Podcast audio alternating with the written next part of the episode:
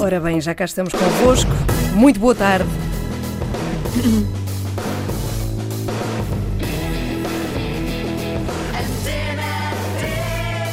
Bem, nós temos aqui eh, todos os dias convidados na Antena 3 até às 2 da tarde. Diana, eu considero-te uma das mais importantes no que toca a uma questão de serviço público também e de bem eh, ambiental àquilo que nós podemos fazer, que já tivemos aqui neste estúdio. Ana Pego, boa tarde, bem-vinda à Antena, à Antena 3. És bióloga marinha. Antes de mais, eu queria conhecer-te um bocadinho melhor e que os ouvintes também te conhecessem. É um, é um apelo que sentiste sempre, esta vocação e dedicação ao ambiente e aos oceanos, Ana? Olá, Ana. Obrigada pelo convite, primeiro que tudo. Uh, acho extremamente importante ter a oportunidade de poder estar a falar na, na, rádio, que acho que é um excelente meio de comunicação e de informar e de educar as pessoas, que é o que eu normalmente tento fazer uh, com os meus trabalhos. Uh, o facto de eu ter seguido Biologia Marinha, acho que muito se deve à Praia das Avencas, que eu sempre morava ali ao lado e, portanto, segui acabei por querer conhecer sempre mais e melhor uhum. os animais que viviam ali. Já agora deixa-me explicar, porque temos ouvintes de todo o mundo que a Praia das Avencas é uma praia pequenita que fica na linha de Cascais. É? Cascais. Uhum. Sim, e tu que ias é passar uma área marinha protegida. Sim, e tu eras, tu eras daquelas crianças que pegavam, por acaso é uma coisa que me faz tanta confusão, que é pegarem animais e levar para casa não é? Há, Cheguei há a fazer isso, levar uns camarões que saltavam nos aquários, entretanto, claro, não tinha os filtros adequados, não tinha nada preparado para os ter. As minhas primeiras de, uh, tentativas de. Um, sei lá, de aquariologista, uhum. que nunca funcionaram muito bem. É melhor tê-los na praia, no sítio onde eles vivem, do que uhum. em casa. E depois tu decidiste que querias dedicar-te a isso, querias dedicar-te àquele teu meio ambiente uh, infantil. É isso? Uh, sim, sim. Uh, queria conhecer mais e queria saber melhor sobre as espécies que ali viviam na, na minha praia, que era quase a minha casa. Uhum. Chegava da escola, largava a mochila e dizia à minha mãe: Vou ver a praia, vou ver se está, como é que está a praia. E, portanto, sempre tive uma ligação muito próxima com aquele sítio. acabei por ir para, para a Universidade do Algarve, onde tirei Biologia Marinha e Pescas. E... Biologia Marinha e Pescas é como Sim. se chama o curso. O que é que vocês aprenderam? Agora, agora acho que se chama só Biologia Marinha, mas uhum. era BMP, era Biologia okay, Marinha Ok, ok, Isso inclui o quê? O que é que vocês... Nós já tivemos aqui, por acaso, uma bióloga marinha que nos chegou a falar que uma das disciplinas incluía mergulhar. Vocês tinham que mergulhar ou não? Não tu, era tu disciplina, isso? fiz o curso de mergulho, mas à parte. Ah, fizeste. Sim, Só sim. que há uma, há uma área de investigação importante que tem a ver com isso, com andares debaixo d'água, não é? É quase que, sim, que obrigatório ou não? Não é obrigatório, depende não. do que uma pessoa vai fazer, depende uhum. do, que se, do que se pretende. Pode também ser só lúdico. Posso ser bióloga marinha e na minha profissão não, não precisar de mergulhar, mas depois porque gosto de ir eh, mergulhar e ir por, só por gosto. Uhum. Mas acabei por fazê-lo em trabalho também. Claro. Mas olha, por exemplo, alguém que quer ser biólogo marinho, que, eh, que leque de opções é que tem? Estamos a falar de. Ou seja, pode-se investigar em laboratório, única e exclusivamente, é isso? Uh, são mais vocacionados para essa área, mas pode-se dar aulas, pode-se trabalhar em câmaras municipais. Agora, antigamente antigamente não eram assim tão bem recebidos. Era, normalmente os engenheiros do ambiente é que entravam mais nessas áreas uh, camarárias. Uhum. Agora acho que já também biólogos marinhos já começam a estar em muitos sítios. Ah, é? Isso e é empresas próprias também. Uhum. Uh, Ok. Agora, pergunto o seguinte: tu, entretanto, eh, tens efetuado muito trabalho e há até uma exposição que se pode ver, já vamos contar tudo sobre, sobre isso que, que se pode fazer, e tu, sobretudo, tens trabalhado mais na, na parte da, das crianças, não é? Hum. Tens feito aqui esta pedagogia. Tu tiraste o curso em que ano, Ana? Em 94, 95. E desde 94, 95 passaram, ajuda-me lá, são 20, 23 anos, 23 anos, não é? Desde 94, é capaz, 23 anos. Tu achas que o mar e as espécies que habitam no mar que uh, estão na costa portuguesa uh, estão muito diferentes? Há muito menos? Uh, eu, eu, acho que estamos com problemas que agora se estão a, a, a reparar melhor, que estão a ter muito mais impactos Impacto? negativos com a, o nosso estilo de vida uhum. dos últimos anos. Uh, pensando, por exemplo, relativamente aos plásticos, que parece que só agora, este ano ou no ano passado, é que se começou a falar mais sobre este assunto. Uhum. Uh, Estima-se que nos últimos 10 anos se produziu mais plástico do que nos 100 anos anteriores, que foi quando foi produzida a primeira resina sintética, o primeiro plástico, que foi em 1909 que se chamava bakelite. Depois, uhum. a seguir à Segunda Guerra Mundial, começou-se a produzir em maior escala e vários tipos de plástico, uhum. e atualmente está tão na nossa vida que nem damos por ele. E eu acho que isso é um grande problema. É nós não nos apercebermos já nem nos apercebemos. Da o plástico de está em todo lado. E especialmente porque metade deste plástico que nós usamos no dia a dia é descartável, é de usar e deitar fora. E isso é que é muito grave. É, nós estamos a usar numa coisa que poderia dar muito jeito termos. Podia ser muito útil este plástico descartável, Uhum. eh, mas depois temos a questão dos resíduos, que tam- temos uma má gestão de resíduos. Não é só nós, Portugal, é no mundo inteiro. Os Estados Unidos estão com um problema gravíssimo com os resíduos de plástico e praticamente não se fala no assunto. Hum, e, e o facto de estarmos a produzir, usar e deitar fora, produzir, usar e deitar fora, eh, temos que pensar bem o que é que andamos a fazer. Mas é, é uma sentido. questão, no- nós vamos falar disso também até às duas da tarde. Eu acho que temos Sim. tempo também para dar umas dicas até importantes sobre o que é que nós, indivíduos, podemos fazer de alguma Uhum. forma, para além de lutar contra as corpor- corporações, se é que nos importa este assunto, Sim. mas em casa, não é? E no dia a dia. Claro. Mas eh, eu pergunto: é o plástico o maior inimigo dos oceanos? É, é o mais preocupante? Não é o maior, mas é dos maiores. E, e- e dentro deste tema, acho que há coisas que são muito difíceis de resolver, mas há outras coisas muito fáceis de resolver e que não são essenciais à, ao À nosso vida? dia a dia, à nossa vida. E, e esse tipo de coisas eu acho que deviam desaparecer. Eh, Porque começamos, as coisas estão tão banalizadas, é tão normal que nós Que não não, ligamos, nisso. Nem sequer se pensa nas consequências. Mas co- como por exemplo, dá- dá-me lá assim um exemplo de uma coisa que nós usemos no dia a dia que até não é essencial, não é? Não é uma coisa assim tão importante e que poderíamos evitar usar. E que também não é por mal, porque as pessoas depois também não têm a consciência que há coisas que não vão ser recicladas porque não podem e as pessoas não sabem disso. Pensam no plástico, eh, acham que o plástico é todo igual e é, todo da mesma, eh, é feito da mesma maneira. E não é. Há plásticos que podem ser reciclados, há plásticos que não podem. Eh, Estou a pensar nos balões. Que, Pronto, é, é lúdico, eh, toda a gente gosta dos balões nas festas e de fazer largadas de balões. E eu encontro centenas de balões nas praias. E está mais que provado que há muitos animais que ingerem o plástico E morrem, sim. os balões Uhum. e, e morrem, ou se não morrem, vão acumulando na, na barriga.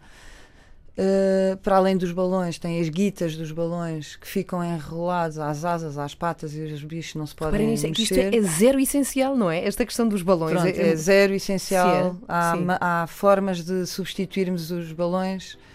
Outra coisa que são as palhinhas, que nós nunca pensamos nas Uhum, palhinhas, e não pois é. são só as palhinhas, são os invólucros onde vêm as palhinhas.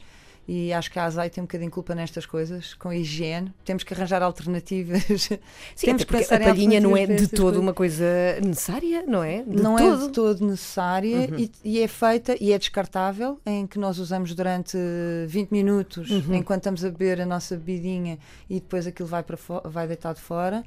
Eh, não é reciclável e, e é feito de um material que vai durar para sempre.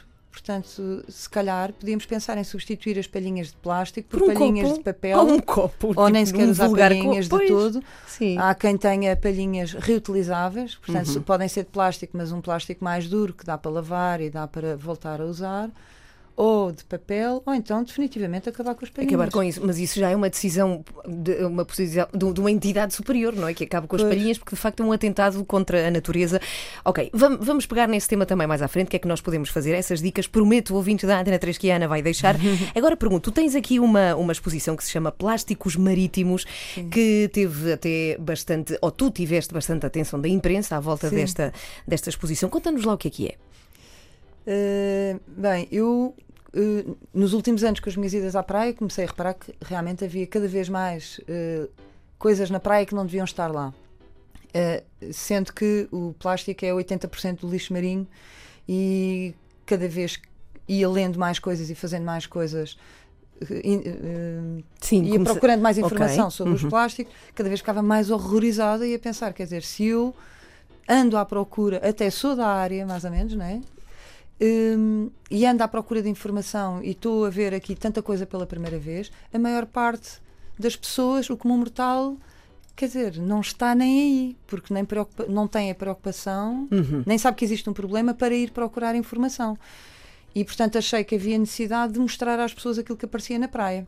Pronto, e depois quando comecei a, a perceber-me que havia coisas engraçadas e histórias giras para contar e bonecos engraçados, resolvi fazer a página Plásticos Marítimos, que dei assim um nome científico, a fingir que é uma espécie invasora que está a invadir as nossas praias e as Uhum. nossas vidas, Uh, para nessa página do Facebook ir pondo algumas fotografias. Ou seja, existe, existe essa página de Facebook, Plásticos existe Marítimos. Já agora passem por lá para ver, eh, para irem espreitando o trabalho que, que, a Ana está, está a fazer. Então tu começaste a recolher esse, esse lixo que ias encontrando nas praias, sobretudo no inverno. Acredito que no inverno há mais sobre essas marés inverno, vivas, não é? Eu, na verdade, no verão uhum. não gosto de ir apanhar o lixo na praia porque, infelizmente, estamos no século XXI, mas há muita pessoa, muitas pessoas que abandonam o seu próprio lixo deixam na praia.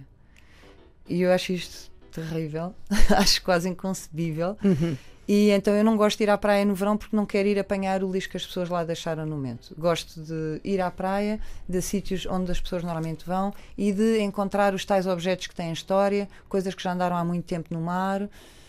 Hum, Epá, lá, é fazer as minhas limpezas em sítios onde as pessoas normalmente não vão e não estão. Uhum. Mas é impressionante essa ideia de que o mar acaba por expelir tudo. Se, se, as coisas não são depois engolidas, infelizmente, pelos animais, o mar acaba por, por largar tudo, não é? Durante muitos anos o mar foi tratado como se fosse um caixote de lixo, não é? As pessoas deitavam ali as coisas, uh, achavam-se que era infinito que ainda por cima tinha uma profundidade medonha, portanto dava para tirar coisas para lá uh, infinitamente. Até cadáveres. Até que isto agora não está a aguentar. Uhum. Uh, está a cuspir tudo cá para fora. Está a arrebentar essa coisa toda. Estamos a falar de uma coleção de quantos objetos, Ana? Quantos tens? Assim mais ou ah, menos. Nunca os contei. Mais ou menos? Mil, dois mil, três mil, dez mil? Não, não faço ideia. Nunca contei. Eu tenho, eu tenho uma parte de, em que tenho objetos pela cor, que acho que as pessoas. O, o, o, plástico depois também tem coisas interessantes, não é? E o poder brincar com as cores que o plástico tem, o poder uhum. utilizar, tem um potencial incrível para artes plásticas. Quando as pessoas começarem a descobrir isto, se calhar vai haver menos lixo na praia. Uhum, porque vão começar a usar estas coisinhas todas. Sim, eu acho que deviam. Uhum. Já há muitos artistas internacionais que andam a trabalhar com o plástico apanhado na praia. Portanto, eu lá na exposição tenho uma secção uh, que está separada por cores. E aí as pessoas são atraídas pela cor e só quando se aproximam é que vão ver que objetos é que lá estão. Uhum. E depois tenho uh, umas vitrines onde tenho as coleções mais arrumadinhas, mais uh, com os bonequinhos e com objetos mais pequeninos que fui encontrando, flores de plástico, rodinhas de carros e não está na exposição tudo o que eu tenho, tenho muita coisa em casa. Aliás, a Ana trouxe coisas aqui para este estúdio para termos uma noção de que tipo de coisas é que se encontram. E se quiserem ver, podem fazê-lo através de um vídeo que nós fizemos em direto no Facebook da 3. Passem por lá e se quiserem também comentar e fazer perguntas, a Ana é aproveitar, até porque eu acredito que todos temos preocupação. Há um lado, tu não achas que nós todos, depois falta às vezes a consciência, mas qualquer ser humano, vá, é, que tenha algum tipo de, de amor por qualquer coisa, tem essa preocupação vigente quando tu falas com alguém e explicas, as pessoas são reativas, não claro é, Ana? Que sim, claro que Não sim. existe ninguém que diga, não quer saber. Isso não existe depois. Não? Eu tenho tido a oportunidade de falar com muitas pessoas. E, e, para já, várias coisas. Acho que as pessoas têm que conhecer bem o mar para o poder defender. Há pessoas. Imagina, por exemplo, relativamente às coisas boas que o mar nos dá, uma delas que eu acho que é das mais importantes: 70% do oxigênio que nós respiramos é produzido nos oceanos. E a maior parte das pessoas não sabe isto, ou não, não, nunca pensou, nunca ninguém lhes disse. Fala sempre nas florestas, que são importantíssimas, é uhum. é evidente.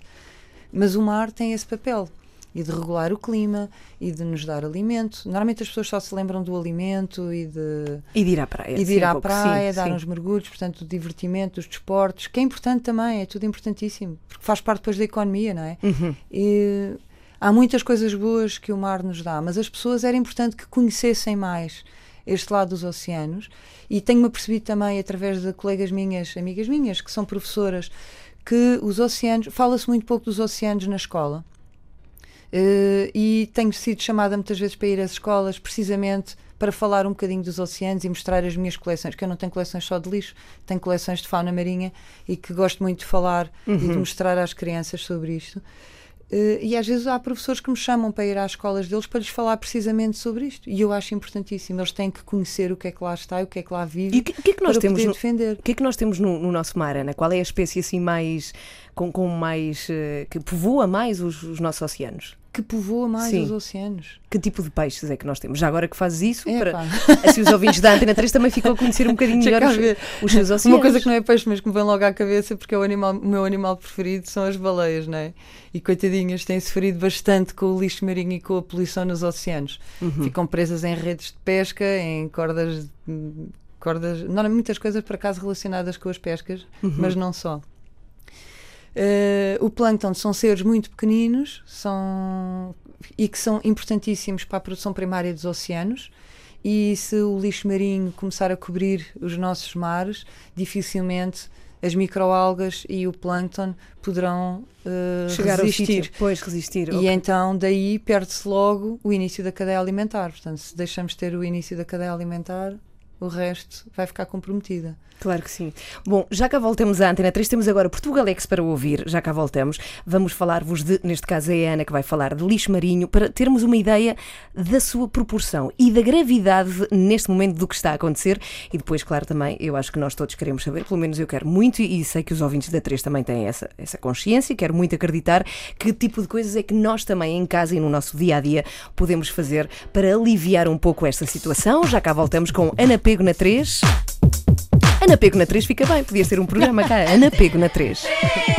Nós hoje em dia estamos rodeados de plástico por todos os cantos do, do planeta, não é? Que, que quantidade de, de, plástico é que usamos no nosso dia a dia? Olha, eu agora a, a rodear-me tenho o copinho do café, que é de plástico. É descartável. Exemplo, este copo não vai é para onde? Pois não é, não é reciclável. Isto vai para onde? É... Eventualmente para o, para o mar, não é?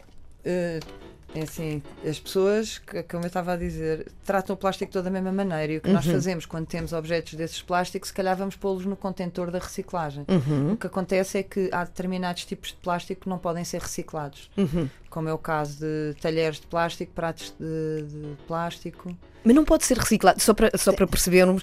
Olha, eu acho que o mais importante é explicarmos como é que se faz o plástico. Com, com, Há várias como... formas sim, de, explica-nos lá. de fazer Não sei explicar em grande profundidade. Não faz mal, mas, mas sei que há form... várias formas de fazer uh, o plástico.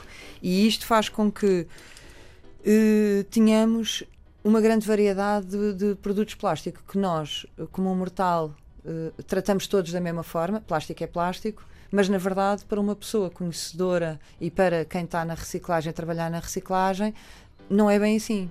Porque os plásticos para serem reciclados, eles têm que juntar os objetos que são do mesmo tipo de plástico, da uhum. mesma forma, da mesma, da mesma maneira que foram produzidos, e depois há aqueles que não podem ser recicláveis, que é o caso destas coisas de que normalmente usamos nas festas. Mas porquê, porquê que não podem ser? Tu tens essa Porque são explicação mais quebradiços. Eu adorava que algum Não ouvinte que perceba disto, perceba disto eh, nos escrevesse para aqui e nos explicasse porque, porque é que é isso, porque é que Eu há não sei diferentes explicar em tipos de grande plástico. pormenor e arrisco-me a dizer alguma asneira. Então, mas se algum ouvinte perceber disso, Ah, pode sim, corrigir a Ana ou pode explicar-nos. sim. informa. Ok. Até gostava de saber mais pormenores sobre o assunto. Mas porquê que há plástico sim? Porquê que será? Porquê que há plástico que se pode reciclar e se pode juntar e outro não? Qual é a diferença?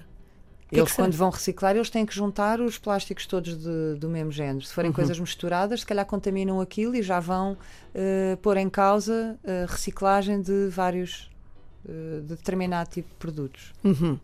Olha, temos aqui eh, dois ouvintes, eh, a Susana Pereira e Marisa Gomes Fábio Faria. Não fazem pergunta, mas estão contigo, Ana. Diz tudo o que nós andamos a dizer. Muito bom. Ouça o programa na rádio também.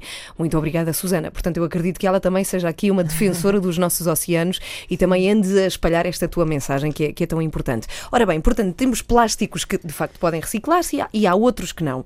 Embora não consigamos aqui explicar o porquê disso, mas como é que nós em casa podemos eh, escolher bem o plástico Deixa-me só usamos? dizer que em relação a estas coisas que eu estava a falar, Hum. os plásticos, eh, os plásticos, os talheres, os pratos de plástico, os copos de plástico, França baniu eh, estes objetos descartáveis. Eles eh, comprometeram-se até 2020 fazer desaparecer de, de- de França. Espero que consigam e Uhum. gostava que Portugal seguisse o mesmo caminho ou que arranjasse alternativas. Neste Olha- caso podemos arranjar alternativas em papel, se realmente tivermos que usar este tipo de coisas que sejam de papel e Ah, que sejam recicláveis. Porque, por exemplo, eu estava a dizer e cometi hoje um, um crime, eu devia ser multada porque bebi de facto um café Sai com da um- máquina assim, não é? Sai da máquina assim. Ou seja, o que, que é que poderíamos fazer? Um problema na origem. Eu comprometo-me contigo, Ana, e com todos os ouvintes da Antena 3, e eu tenho muito respeito pelos nossos ouvintes, que nunca mais vou beber um café nesta máquina para retirar um, copo de plástico. Porque este copo de plástico que eu tenho agora na minha mão, que é pequenino, é de café, para onde vai? O que é que acontece com este copo? E estamos a falar de uma coisa que se multiplica por milhares em todas as empresas de Portugal. Pronto, eu pegaria nesse copo e ia pôr no contentor amarelo, embora saiba que a partir dele não vai ser reciclado. Uhum. E eles lá vão ter que o separar. E quando o separarem, provavelmente ou vai para o aterro ou vai para incineradoras. O problema das incineradoras que queimam o plástico também poderia ser uma boa solução, porque achamos que pronto, vai, vai queimá-los, vai fazê-los desaparecer. A questão é que eles também libertam. Uh, o plástico vai libertar também uh, componentes tóxicos, okay. partículas tóxicas, e portanto, mesmo quando achamos que fizemos desaparecer o plástico do nosso planeta, ele anda aí em Uh, dimensões muito pequenas. É horrível isso, ou é seja, é, é, não, é não usar. É, é, não usar, de facto, é banir. Bom, mas, mas já vamos, até porque eu queria mesmo falar no, no, final desta hora, falar destas coisas práticas do que podemos fazer, nós, hum. cada um de nós. Hum. Eu nunca mais vou beber um café aqui, eu comprometo-me mesmo, pelo menos isso podemos fazer, não é? Podemos ter em conta estas coisas pequeninas. Vamos lá saber, como é que todo este lixo, então, vai parar ao mar, Ana?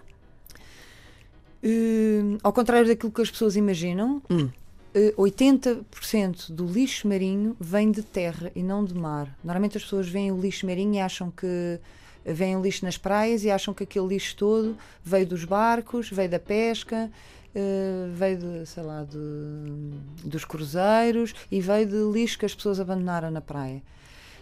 Na verdade, esse lixo, estimativas que se têm feito, os estudos que se têm feito, é que é vi, apenas 20%. 80% vem de terra e pode vir de bastante longe das praias. E isso é o que as pessoas têm dificuldade em perceber. Mas como? É deitado lá propositadamente? É Olha, é por exemplo, os pozinhos de cotonetes, que é o segundo item de lixo marinho que mais aparece nas praias, as cotonetes vêm pelas sanitas. E eu, há coisas que eu tenho encontrado na praia, que tenho quase a certeza que vêm pelas sanitas, que são as cotonetes, que são tampinhas de soro, e também ah. encontro garrafinhas, mas até me custa acreditar que aquilo venha Tampinhas pela... do soro, pois é. Quem é mãe e pai sabe bem o que é que são as tampinhas em quantidades absolutamente assustadoras. E outra coisa que andei durante imenso tempo a tentar descobrir o que era, que são lancetas diabéticos, que eu acho que vêm exatamente pelo mesmo caminho. O que é que é isso de lancetas? É... Os diabéticos têm que fazer aquelas análises sim, de, sim, sim, de, de insulina diárias e dá-me ideia que fazem as análises e deitam isto também na sanita. Muitas pessoas, eu quero acreditar que as pessoas não fazem por mal, acham que isto vai ser filtrado nas estações de tratamento de águas residuais. Uhum. Ou então não sei, ou então ficam a achar que isto desaparece quando puxam o autocolismo.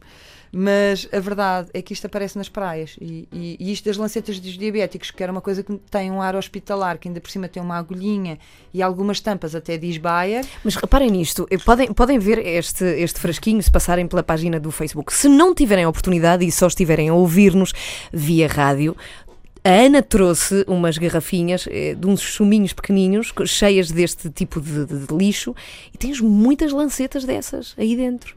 É eh, brutal. Eu tenho mais, tenho na exposição, estas aqui já encontrei posteriormente. É brutal isso, sim, a quantidade delas que tu, que tu tens. Uh, e, e só numa praia. E eu fui numa ida ao hospital que fui ter com os enfermeiros e que. Perguntaste. desculpem lá, isto tem um ar hospitalar, sabem dizer-me o que é isto? E eles olharam para isto, e, pá, mas onde é que disse que encontrou isto? Eu, na praia na praia. E são lancetas diabéticos. E garantiram-me que isto não eram as lancetas diabéticos usadas hospitalares, dizem que são as que são usadas em casa. Hum. Portanto, mais uma razão para eu achar que isto vem mesmo pelas sanitas. Ou seja, parte do lixo que vai parar ao mar tem a ver com as águas residuais, não é? Sim. Os, as nossas sanitas, aquilo Muitas que coisas têm a ver com as sanitas. E o resto, quando estamos a falar, por exemplo, eu estive a ver fotografias horríveis e assustadoras, eu acho mesmo que as pessoas devem ir ver, devem ir ver para ter consciência, de pneus, por exemplo. Pneus usados, há tapetes debaixo dos oceanos de pneus usados. Como é que isto é possível? Quem é que deita aquilo lá dentro? Há uma zona onde deitaram muitos pneus, achando que seria uma maneira de dar uma solução aos pneus que tinham e que até poderiam criar um recife artificial nos oceanos, só que aquilo agora provou-se que, uh, o que o que a borracha dos pneus está a libertar é super tóxico, além disso eles vão se desfazendo em partículas e acaba por acontecer o mesmo que estes plásticos, não é? Vão dar aí bocadinhos da borracha dos pneus que vão andar animais a comer. Uhum. Até porque os o pneus podem disto... usar-se para, para fazer alcatrão de estrada, não é? Ou seja, pode-se reciclar e, e utilizar Sim, de uma forma tem útil. Feito nos parques infantis uhum. e tem feito alguns sítios ainda também não sei que resíduos, os resíduos que saem daí, que depois. Mas pneus temos que usar, ou seja, há depois esta, este paradoxo, são Sim. coisas que, que usamos. O Olha, havia uma coisa que eu achava e assim, pá, grande invenção, mesmo espetacular, que eram os polares, aqueles nossos casacos polares, os forros polares. E eu assim, pá, isto é espetacular. Uh, Consegue-se fazer um casaco destes polar com não sei quantas garrafas de plástico, portanto, dava-se uma solução às garrafas de plástico. Uh, isto é super quentinho, não se amarrota, posso empurrar isto dentro de um saco ou de uma mochila, Uhum. está sempre impecável, posso, eh, levezinho, portanto dá para levar para qualquer sítio. Foi mesmo uma grande invenção. Há pouco tempo vieram dizer que esses forros polar libertam fibras sintéticas. Mas é tudo, ou seja, qual é a solução, é, eh, pá, Ana? isto é uma dor de cabeça. Tu deves endoidecer, claro que sim, Sim. deves endoidecer. Mas, no entanto, mesmo libertando As estas fibras partículas, sintéticas da nossa roupa, quando Uhum. são lavadas na máquina, também eh, estas fibras sintéticas acabam por sair e, portanto, pelas canalizações, acabam também por ir dar ao mar. E há estudos já portugueses que provam que muitos peixes estão a comer eh, estas tais fibras sintéticas. ou seja, a solução aqui seria termos uma boa filtragem dessa água, haver hectares Uma a boa- funcionar para retirar, antes da água ir para os oceanos, retirar Pois. esse lixo, Há pessoas que agora têm dado uma solução que é eh, pôr a roupa dentro de uns sacos de lavar a roupa. Uhum. Quando enfiamos dentro da máquina a roupa, em vez de ir diretamente para dentro da máquina, Ah. pormos dentro de uns sacos, tal como já se usa para a roupa interior, pôr dentro Sei, de sei, outros sei, sacos. sei. Uh, quanto a filtragens, é uma dor de cabeça. Claro. E isso é como os microplásticos dos foliantes corporais e de algumas pastas de dentes branqueadoras que têm microplástico também, as marcas mais baratas, porque há marcas caras, há marcas boas ou mais preocupadas com o ambiente que usam produtos naturais, podem usar eh, sal ou açúcar, ou podem usar eh, grainhas de uvas ou de, de Ah. outras sementes Uhum. de, de coisas, ou então argilas. Isto, mais isto é para, para pessoas que usam de esfoliantes. esfoliante. Ou seja, um esfoliante normal que nós usamos no corpo também liberta estas micropartículas de Tem plástico. que se ver o que é que está lá escrito nos ingredientes. Eh, eu isto aqui fiz uma experiência mesmo para ir diluir isto e ter a certeza que isto. Porque eu ainda cheguei a, a acreditar, ainda quis acreditar que estas bolinhas que se viam aqui podiam ser uma espécie de um sabão mais concentrado. E portanto eu achei que quando fosse fazer uma diluição disto que isto se ia desfazer. Mas não se desfaz, deixei a secar até durante vários dias a ver o que é que acontecia e as bolinhas lá continuavam Uhum. no filtro. Portanto, isto é mesmo microplástico. E isso sim podemos de facto evitar, não é, não é de Sim, todo E obrigatório. isto normalmente as pessoas ficam muito horrorizadas porque ninguém imagina que pode estar a fazer mal ao ambiente. E isto aqui, os nossos lavatórios não filtram isto e as hectares também não. Isto são partículas muito pequenas. Bem, para termos uma ideia, qual, ou seja, quão dramática é a situação neste momento da sujidade nos oceanos por culpa do homem? A culpa é do homem, Mas mas dramática? também só o homem é que poderá resolver este sim, problema. mas quão O dramática dramático sim. é que as estimativas que se fazem é que em 2025 vamos ter tantos peixes, eh, tanto plástico como peixe no oceano. E, e mais grave ainda, em 2050 haverá mais plástico do que peixe nos oceanos. Eh, e isto é um bocadinho assustador. Poxa, eu estou calada porque estou assustada com isto. Há zonas do planeta onde se diz que de facto há uma coisa chamada wire, eu não sei, É, não, não, não consegui, é, sim, não consegui. São eh, giros, giros oceânicos. São uma espécie de remoinhos gigantescos, não é? Que formam ilhas. Portanto, com as correntes marinhas, faz-se uma. eh, na, na zona central destas correntes marinhas, criam-se uma espécie de ilhas onde o plástico fica ali concentrado. É uma espécie de ilha de lixo. Sim. Sim. Mas nem sempre é assim tão visível, porque há sítios onde andaram de barco a ver e parecia que não viam nada, e só quando começaram a filtrar as águas nessas zonas é que viram que aquilo estava cheio de microplástico. Caramba, e estamos a falar, por acaso estive aqui a ler que das zonas mais preocupantes no que toca a estes wires ou giros, ou como, como lhes queres chamar, é o Oceano Pacífico. Tá? É, Fala-se muito no oceano, tá, Sim. no Oceano Pacífico. Eh, Estima-se que, que haja seis vezes mais plástico do que plâncton, e isto é muito grave, porque sendo o plâncton a, a produção primária dos oceanos, qualquer animal que se alimente do plâncton está a ingerir seis vezes mais plástico do que plâncton. Ehm, E falamos de, de animais que morrem, ou seja, em ter- ter- termos Ou- práticos, há animais que de vão facto. acumulando na, na, na barriga, vão ingerindo. E isto Uhum. não é só peixes, há aves que estão a ingerir plástico. Há aquele documentário do Midway que se Uhum. vê os albatrozes com plástico no- na, na barriga. E há até uma foto, eu acho que é uma foto tua de uma exposição que é mesmo vomitado de gaivota, cheio Não é vomitado, são regurgitações. regurgitações Exato. que elas e isso fazem. eu queria mostrar, porque precisamente para as pessoas só virem falar no Pacífico e nas ilhas de lixo do Pacífico e, e- e nesta tal Midway, que é uma ilha em que as aves eh, foram encontrados lá imensos cadáveres de, de albatrozes com plástico na, na zona da barriga. O que eu quero mostrar e o que eu pretendo mostrar é que isto- o, o problema é global, não é só no Pacífico. Cá em Portugal estamos a sofrer com isto. E eu encontrei regurgitações de gaivotas porque elas, felizmente, até são aves que regurgitam, deitam Hum. fora aquilo que não conseguem digerir, portanto, misturado com pinças de caranguejo e de outros restos de alimentos, eu vi que aquilo também tinha algumas bolinhas de, de- de microplástico. E por Uhum. isso também fui contactada por uns investigadores estrangeiros que, hum, de um grupo de- de- internacional Uhum. que- para, a pedirem-me as minhas fotografias Para Deve ajudar utilizar. lá para o trabalho deles. Uhum. Eles, através das fotografias, souberam lá qual era a espécie de gaivota que tinha comido A aquilo. sério. Mas eles têm feito estudos e estão ornitólogos nesse grupo de investigação, hum, porque há, há animais que não regurgitam. Como, por exemplo, os albatrozes. Por isso é que eles depois acumulam aquilo. E depois morre. morrem de fome. Uhum. Porque eles, como sentem a barriga Ah. cheia, sentem-se saciados, não se vão alimentar. Ok. Isto de facto é E houve preocupante. estudos agora recentes que também disseram que eh, as aves, eh, ou muitos animais, mas especialmente este caso acho que o estudo foi feito com aves, que vão comer o plástico não é só por sentirem atraídos pela cor ou pela forma do plástico, é também pelo cheiro. Porque o facto do plástico andar pelos oceanos vai ganhando o cheiro do alimento Hum. deles. Portanto, eles são enganados também. Por, por esse sentido. Muito bem, nós já cá voltamos, temos para ouvir Real Estate, que é uma banda norte-americana que está de volta com música nova.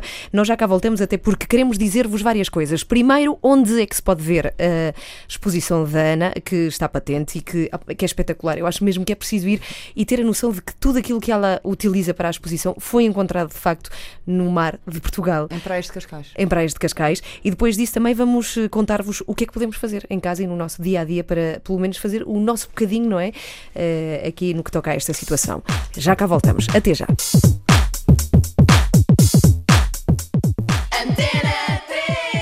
Estamos com Ana Pego, bióloga marinha e mulher muito devota e dedicada aos oceanos, não só portugueses, mas do mundo, e que nos mostra, através de uma exposição chamada Plásticos Marítimos, todo o lixo que nós produzimos e deitamos para o mar.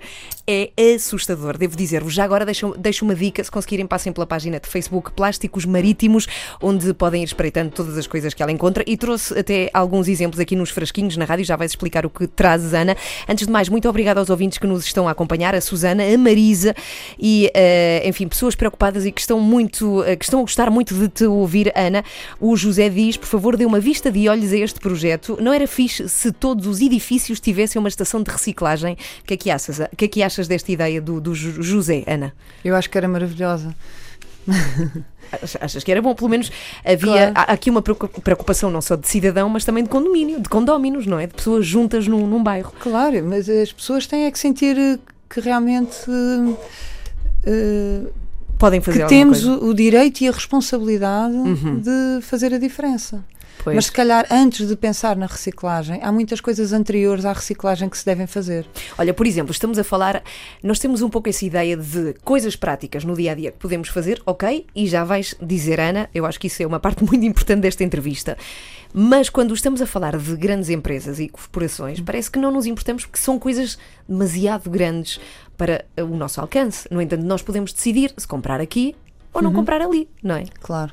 Como Claro. cidadãos. E até Claro. podemos exigir que as coisas sejam feitas de uma forma eh, melhor para o ambiente. Sim, e, e acho que nós temos o- o- tanto o direito Uhum. como a responsabilidade de quando vimos alguma coisa que não está bem, contactar, não é ser mal educados, mas é contactar essas empresas e se calhar falar sobre as consequências que os seus produtos têm, que se calhar eles podem nem saber. Uhum. Eh, Eu quero acreditar que às vezes não sabem. Olha, por exemplo, tu, tu há pouco estavas a falar e não estávamos no ar de uma empresa específica que produz plástico, que é a CUF, que também depois tem o- todo o outro lado da- que nós conhecemos da saúde, não é? Mas também tem uma, uma, uma vertente, eventualmente, se calhar, mais importante da produção destes produtos. E tu dizes que tiveste uma conversa com o diretor e que te pareceu uma pessoa preocupada. Ou seja, também passa por, por aí. Sim, eu, eu, na verdade eu não sei exatamente se ele era um diretor, mas eu sei que é um engenheiro lá da empresa Uhum. e gostei muito de falar com ele. Pareceu-me uma pessoa genuinamente procura- preocupada com as consequências hum, dos resíduos do plástico, que normalmente a maioria das pessoas não pensa, mesmo empresas que produzem plástico. Se calhar deviam ser responsabilizadas pelos seus próprios resíduos, e acho que pelo menos pelo menos o que eu pelo que eu sei, a maioria das empresas não é responsabilizada por isso. E ele pareceu-me genuinamente preocupado com o assunto. E uma coisa que ele me chamou a atenção, que por acaso eu até sei, mas acho que a maioria das pessoas não sabe, é que existem muitos tipos de plásticos diferentes e há uns mais nocivos que outros. E, mas ele também me pareceu preocupado ou com necessidade ou com vontade de ter sugestões e de saber também como resolver alguns problemas. Uhum. Porque muitas vezes eles querem resolver as coisas, mas também não sabem como. E, e daí o ser tão importante, se calhar, o nosso contacto e a nossa participação uh, nosso- direta a estas de, empresas. bio- de biólogas ou de pessoas que percebem mesmo de facto como, como é que isto Sim, funciona. ou pessoas mesmo que, sei lá, a minha preocupação é ambiental, mas se calhar há outras pessoas que têm uma ideia eh, assim, olha, já sei, se calhar em vez de fazer isto desta maneira, se calhar podia-se fazer de outra. Ou com outro tipo de Uhum. Mas plástico. olha lá, como, como é que se pode fazer? Tem que haver, devia haver rotulagem nos plásticos a avisar, atenção que isto não é reciclado. Ou seja, Mas, como, como é que nós, cidadãos, podemos saber que plástico Mas há que muitos plástico- plásticos que estão, que estão identificados. Há aquele triângulozinho por baixo de- dos objetos que tem números e esses números eh, estão relacionados com a maneira como o plástico foi produzido e, portanto, como vai ser reciclado ou não. E também tem a ver com os níveis de toxicidade de- dos plásticos, porque há, daí haver plásticos que podem ser utilizados como acondicionadores de alimentos, não é? e há outros que não. Eh, Por exemplo, aquelas caixinhas que vêm, e estou a lembrar-me assim de coisas que as pessoas usam, que vêm quando se vai ao supermercado comprar carne, eh, vêm naquelas bandejazinhas. sim, é horrível. É- é- isso não é reciclável, isso é, é péssimo. A esferovite, eu tenho imensas dúvidas. Eh, Eu já tinha ouvido dizer que não era reciclável. Uhum. E, entretanto, já ouvi dizer que há esferovites que são recicláveis e outros não. E eu, sinceramente, não faço ideia. Ainda não tive tempo para explorar esse Sacos de plástico. caminho. Sacos de plástico são o terror dos oceanos. Hum, eu evito, eu acho que é aqui é que as pessoas têm que ter uma participação mais ativa. É ir, é, o primeiro que tudo, antes de estar a pensar na reciclagem, nestas coisas todas, é recusar.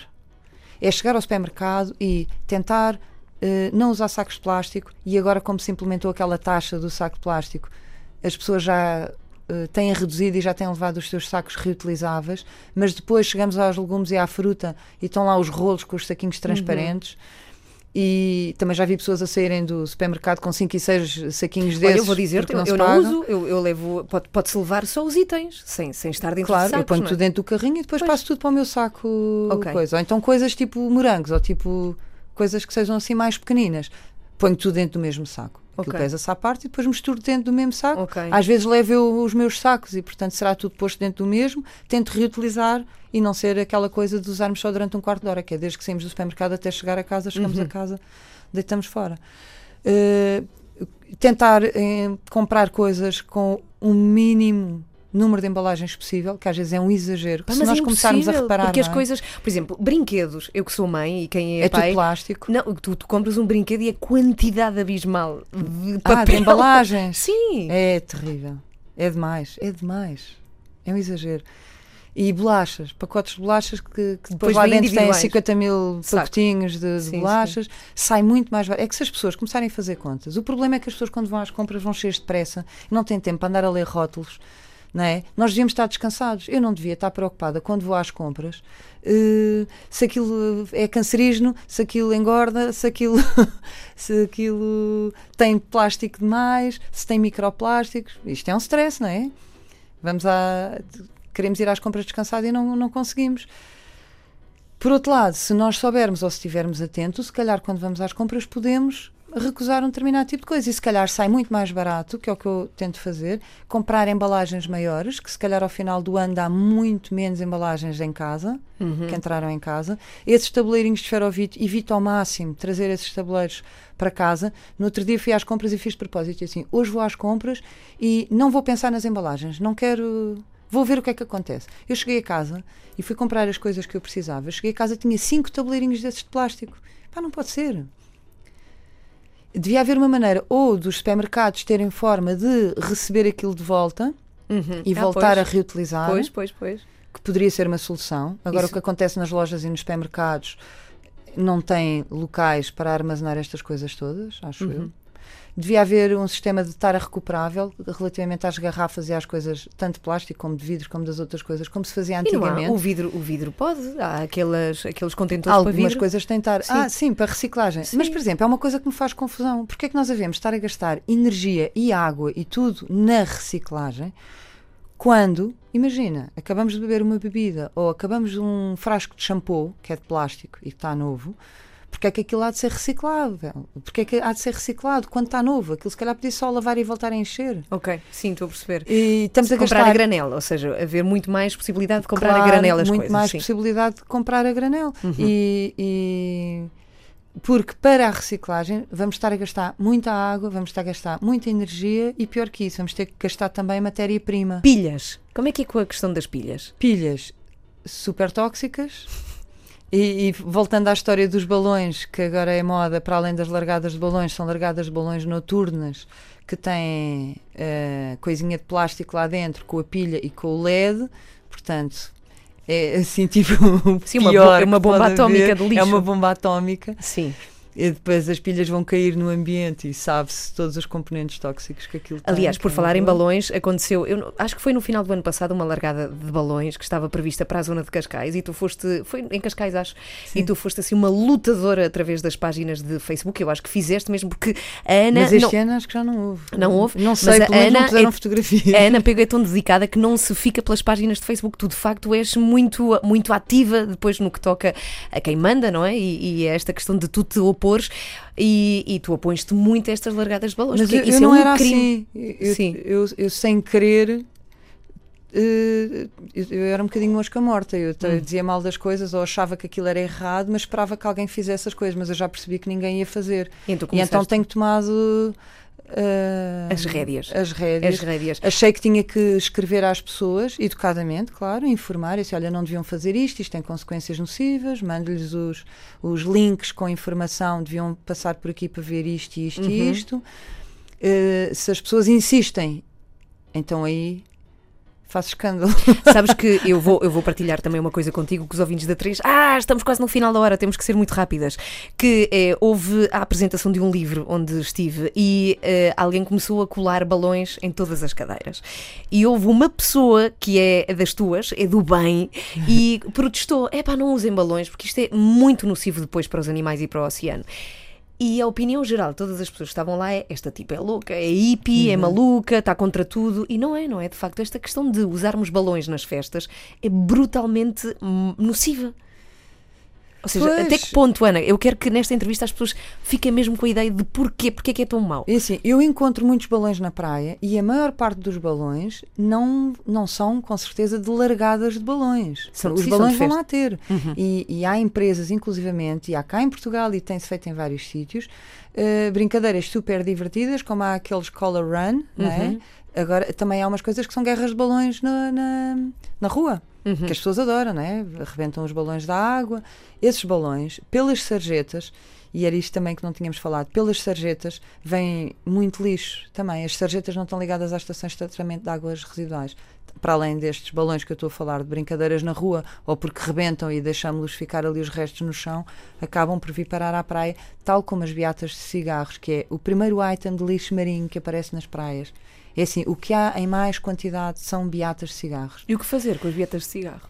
Uh, tentar não deitar no chão, porque as estradas depois vão ser lavadas ou chove e pelas sarjetas, que são é um local de Ok. escoamento de águas pluviais, tudo por aí, mais cedo ou mais tarde, acaba por vir dar à praia.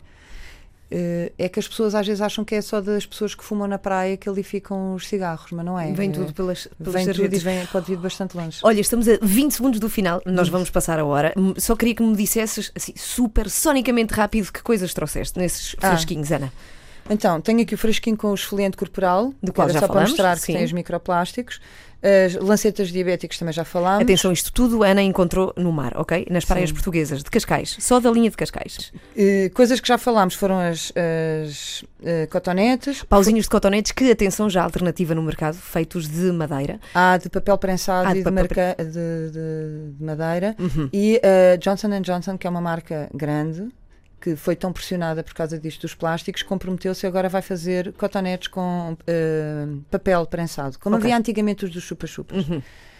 Eh, trouxe aqui uma coisa, umas pecinhas cor de laranja que eu não fazia ideia o que era isto. E é dos protetores solares de, Ah, sim, sim, aquela... de la- lacrar os, os protetores solares de spray Uhum. que as pessoas usam e deixam ficar na praia. Bolinhas de esferovite. Este é o microplástico que está quase em farinha, um pó muito fininho. O problema disto que os animais ingerem, para além de se acumular no estômago, é tão pequenino que pode andar uh, pela corrente sanguínea. Ok. Espalha-se pelo corpo e pelos uhum. músculos dos animais. Microfibras uh, sintéticas. Estas microfibras. Elásticos de cabelo. Estes elásticos não são do cabelo, são, uh, quer dizer, também estão aqui elásticos do cabelo, mas são daquelas pulseirinhas da moda que ah, os miúdos sei, andavam todos. Provavelmente também deixados cair na, na estrada, se calhar também vieram com as águas pluviais. Depois tenho aqui uh, um carrinho de plástico e tem a particularidade, este encontrei na praia do Abano e a piada é que num ano antes tinha encontrado exatamente na mesma praia um carrinho igual. Uh, que giro. É só engraçado. Sim. Tem os bonequinhos uh, que saíam que eram dados como brindes das coleções um, dos anos 70, 60 e 70, que Bem saíam simples, com os gelados Olá e os chocolates Rajá. Tenho uns tinteiros HP que foram de um contentor marítimo, um contentor que caiu ao mar e que espalhou os tinteiros HP. Uh, o primeiro e vieram dar à, à, à linha? Espalharam-se por todo lado. Uh, uh, Pensa-se que tenham caído o contentor um bocadinho acima dos Açores. Uhum. a primeira pessoa a dar o alerta foi um senhor dos Açores okay. da, da, Ilha das Flores, que já tinha para aí 50 tinteiros. Quando deu o alerta, depois começaram a aparecer na Escócia, Irlanda, Inglaterra, em vários sítios, e eu tinha um e eu, eu, escrevi para lá dizer: Olha, eu tenho um tinteiro, mas deve ser coincidência, porque só tenho um, isto se calhar é mesmo só daqui, é uma coisa local. E eles disseram: Ah, mas isso tem uma data de validade e uma referência. E quando foste ver, era, era daí. E então eles foram confirmar e pertenciam ao mesmo lote e já tenho vários. Tenho-os na exposição e tenho, entretanto, outros que encontrei posteriormente. Bem, outras coisas que a Ana encontrou é, encontraste ali uma pen que tu conseguiste devolver ah, porque o conteúdo era visível. Foi. Ou seja, conseguiste ver o que estava lá dentro. Sim, a, pele, a, pele, a pen estava toda branca, eu até estava com medo de pôr aquilo no computador. Eu assim, olha, isto agora vai-me explodir o computador, vai-me avariar isto tudo o, o vi, os vídeos não se conseguia ouvir com som, que aquilo realmente já devia estar um bocado estragado, mas as fotografias, deu para tirar lá umas fotografias que pus no Facebook à procura do dono. E assim, olha, façam circular isto que já estive a ver melhor. Mas isso eu entusiasmei-me com a história. Na verdade, eu encontrei a pen, vi as fotografias por curiosidade e guardei para aí durante seis meses. E, passado esse tempo, saiu uma história que tinham encontrado uma uma câmara estanque uhum. no norte da Europa e veio-se a descobrir encontraram o dono e então veio-se a descobrir que a senhora tinha perdido o, o, essa câmara estanque com fotografias uh, em Inglaterra, onde ela tinha estado a mergulhar três anos antes. Engraçado. Aquilo atravessou sim, aquela zona sim. toda. E eu, ah, é, então se estes estão longe conseguiram encontrar o dono, este aqui, voltei a ver as fotografias, é daqui da zona de Cascais. Encontraste? Vou ver se os encontro. Então encontrei ele foi ter comigo para lhe devolver a pena. Olha, Ana, temos que ir embora, é porque estamos em cima da hora. Para o final fica então, onde é que as pessoas podem ver a tua exposição Plásticos Marítimos?